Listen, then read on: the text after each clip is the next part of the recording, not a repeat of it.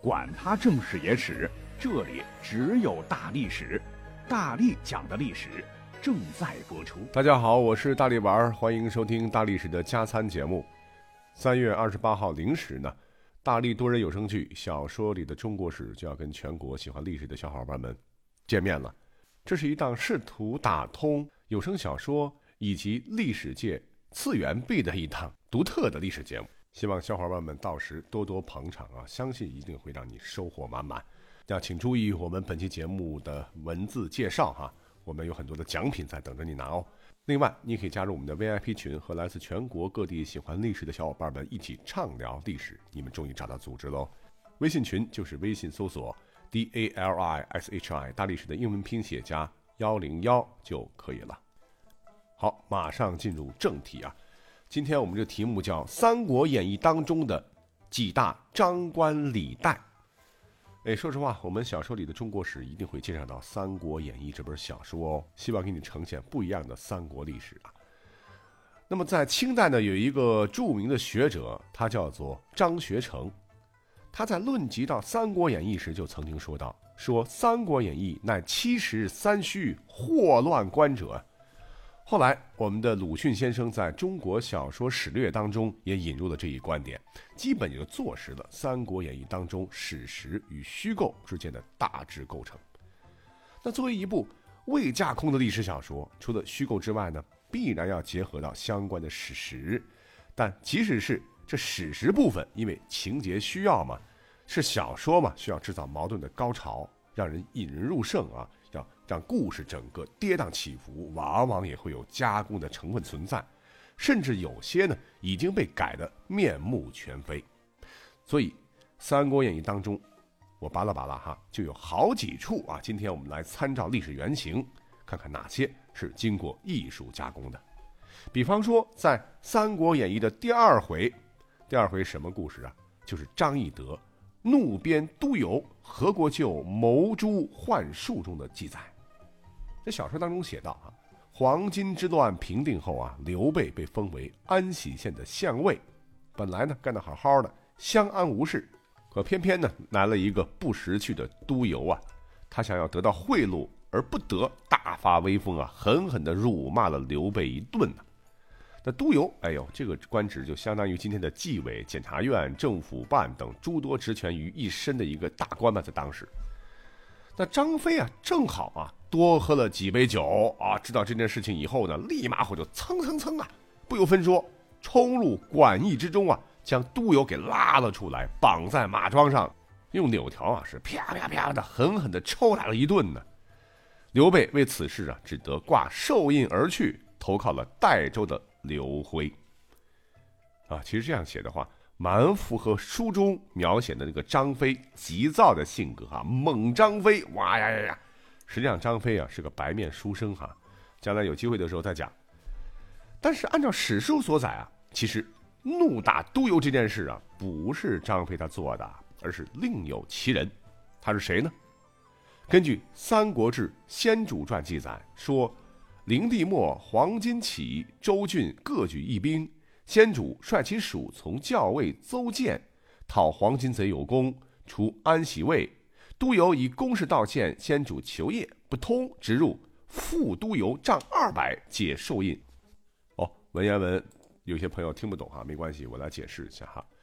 就是从这条史书当中记载啊，刘备当年因讨伐黄巾有功，被封安喜尉。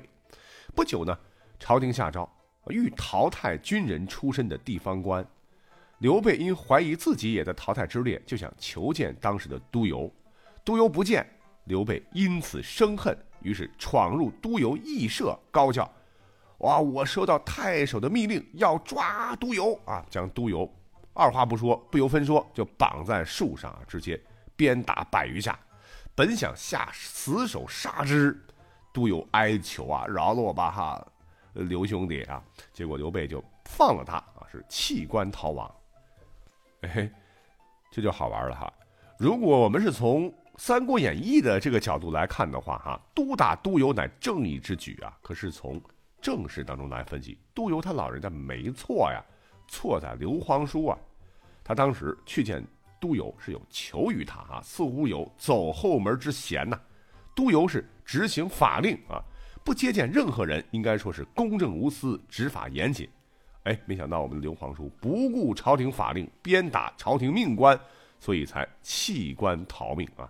然后解下了寿印，还系在了都邮脖子上啊，侮辱他，把他绑到了树上，鞭打数百下啊，差点把人打死啊。哎，所以说啊，鞭都邮的他不是张飞，而是刘备，而他鞭打都邮的这个理由。现在看来是你刘备违法乱纪了哟，理应受到法律的严惩。那这是一个张冠李戴的故事了哈。第二个故事也很经典，叫斩车胄啊。有没有念居胄的 朋友啊？那么在《三国演义》第二十一回当中写到说，曹操煮酒论英雄啊，关公转城斩车胄，这就是说关公出奇迹，扮作曹军张辽部队，直达徐州城下。引得车胄开城门出营，关公呢趁着夜黑将车胄一举斩杀，刘备也因此再次得到了徐州。那真实的历史上，其实呢斩车胄啊这个事儿是真的，但是是谁做的嘞？按照正史《三国志·先主传》的说法，说先主据下邳，领等还，先主乃杀徐州刺史车胄，留关羽守下邳，而身还小沛。另外，同样是在《三国志·关张马黄赵传》上的一个说法，也印证了这一点。从刘备和关公的传记中可以得知，袭杀徐州刺史车胄的又是刘备，而不是关二爷。那打下徐州之后呢？关公被任命啊，据守下邳城啊，这才是历史的真相。另外，在《三国演义》当中第三十九回，哎呀。这评书写的也是非常精彩的，当时我是听得如痴如醉呀。这一幕就叫做博望坡之火。说啊，荆州城公子三求计，博望坡军师出用兵。这里边的内容就是说，刘备啊刚刚请出诸葛亮后的建安十二年，曹操派了夏侯惇与于禁等为将领，统帅十万大军，杀奔新野，想除掉刘备这个大患。而诸葛亮。利用新野城外不望坡的有利地形，令赵云降败，引曹军深入，然后趁着月黑风高啊，放了一把大火，烧得曹军啊，爹妈呀，啊，丢盔卸甲，是大败而归呀。哎，说起来，这也是诸葛亮初出茅庐后的第一功。但是啊，根据《三国志·先主传》的记载啊，我觉得又要打脸了。其中说啊，荆州豪杰归先主者日益多，刘表疑其亲，因遇之。使据夏侯惇、于禁于博望坡。久之，先主设伏兵，一旦自烧屯尾盾，敦等追之，为伏兵所破啊！这显然又是我们刘备的大手笔了，不关诸葛亮一毛钱的事儿啊！而此时是建安七年，诸葛亮其实还未出山呢。从世界上来看，火是烧了，但是没有多大的伤害，只做疑兵之计，让人以为自己害怕了，逃跑了啊！正好将曹军呢。引入埋伏之中，大举击破。那这么说起来，我们的刘备在《三国演义》当中老是哭哭啊，哭得了半壁江山。实际上，在真实历史上，他指挥作战很有一套的说。下一个，我觉得也是一个经典场面，叫做温酒斩华雄啊。在《三国演义》第五回写得好啊，发矫诏朱震应曹公破官兵三英战吕布中啊，就讲到了。华雄的死而给写的非常精彩，说曹操啊，啊就是热酒一杯吧，与关公饮了上马。关公曰：“酒且斟下，某去便来呀。”是出帐提刀，飞身上马啊，噔噔噔噔噔啊，直接飞奔出去啊！众诸侯听得关外是鼓声大震，杀声大举，如天摧地塌，月撼山崩啊！众皆失惊啊！正欲探之。啊！突然銮铃响处，马到中军，我们的云长提华雄之头置于地上啊！其酒尚温也。很明显，就是这个华雄是关公斩的了啊！斩的是惊天动地泣鬼神啊，令关中诸雄震撼不已。但是啊，我们要回到正史当中啊，小说还是小说啊，戏说的成分比较多，大话的情节也多，真正的史实，哎，不是那样的。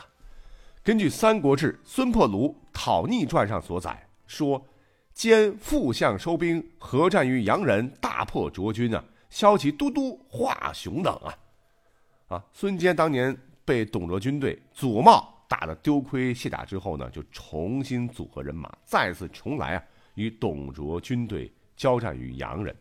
那么在此战中大败对方军队，最后还杀了都督华雄，就是很明显了。斩华雄的是孙策，孙权的父亲孙坚。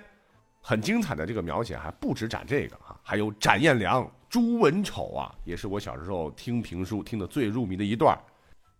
其实我们去扒扒历史啊，斩颜良啊确有其事啊，虽然没有演义说的那么英勇神武，但是根据《三国志·关张马黄赵传》所载，与望见良挥干，策马刺良于万众之中啊，斩其手环。少诸将莫能当者，遂解白马围。也就是说，斩颜良啊，确实是关公老人家干的。但是朱文丑，根据正史，真的跟他没关系。又是根据《三国志》当中的《关张马黄赵传》所载，说急与杀颜良，曹公知其必去，众加赏赐，欲尽封其所赐，拜书告辞而奔先主于援军呢。也就是说，当年杀了颜良之后呢，关羽就急急忙忙的投奔刘备去了。那接下来的事儿呢，啊，跟他就联系不上了哈。那历史上诛文丑的到底是谁呢？根据《三国志·武帝纪》上说的非常明白，其实啊，主人公是曹操啊。当时曹操利用了文丑军的贪心呢，将很多军资物品扔在路上做诱饵，使其军阵大乱啊。军队们都大家去抢这个辎重，然后曹操是趁机攻击而取胜。文丑此战也死了，但他肯定不是死于关羽之手啊，而是死于曹操的阴谋。好了，最后我们再说说单刀赴会吧，啊，这点也很精彩了哈，展现了关羽的这种大英雄的气概。《三国演义》第六十六回说，关云长单刀赴会伏皇后为国捐生，说鲁肃啊邀请关公赴会，其实为了讨要荆州啊，暗地里埋下了刀斧手，准备的是一场鸿门宴。关公呢，明知其意，欣然前往，只带了亲随十余人，单刀赴会。